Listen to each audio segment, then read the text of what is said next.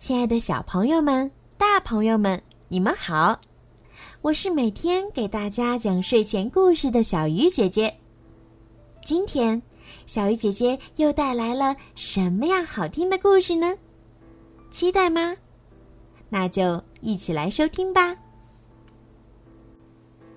妈妈买绿豆。阿宝喜欢和妈妈去买菜。他每一次都说：“妈妈，买绿豆。”阿宝到家了，别玩了，嘿嘿，妈妈快点儿煮绿豆，我来洗绿豆。阿宝说着，忙活着开始洗绿豆。洗完绿豆，阿宝着急的问妈妈：“妈妈，怎么还不煮啊？”要泡大了才能煮啊！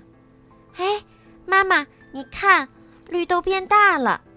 哇，万岁！煮绿豆喽！哈，溢出来了。妈妈放糖，嘿嘿，好甜呐！不烫了耶！吃绿豆了，啊，真甜呐！夏天的时候呀，吃点绿豆可以解暑。来，我们现在一起来做绿豆冰，好棒！嘿嘿，做绿豆冰。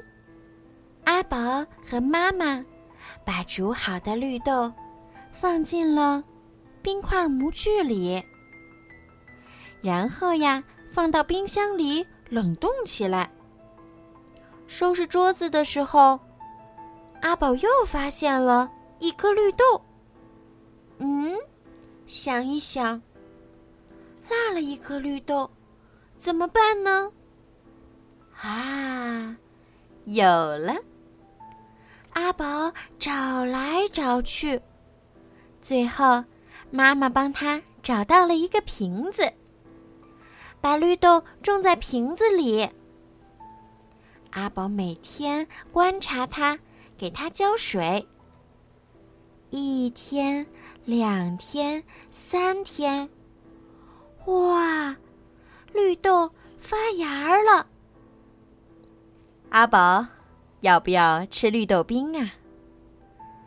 妈妈把他们之前冻好的绿豆冰拿来给阿宝吃。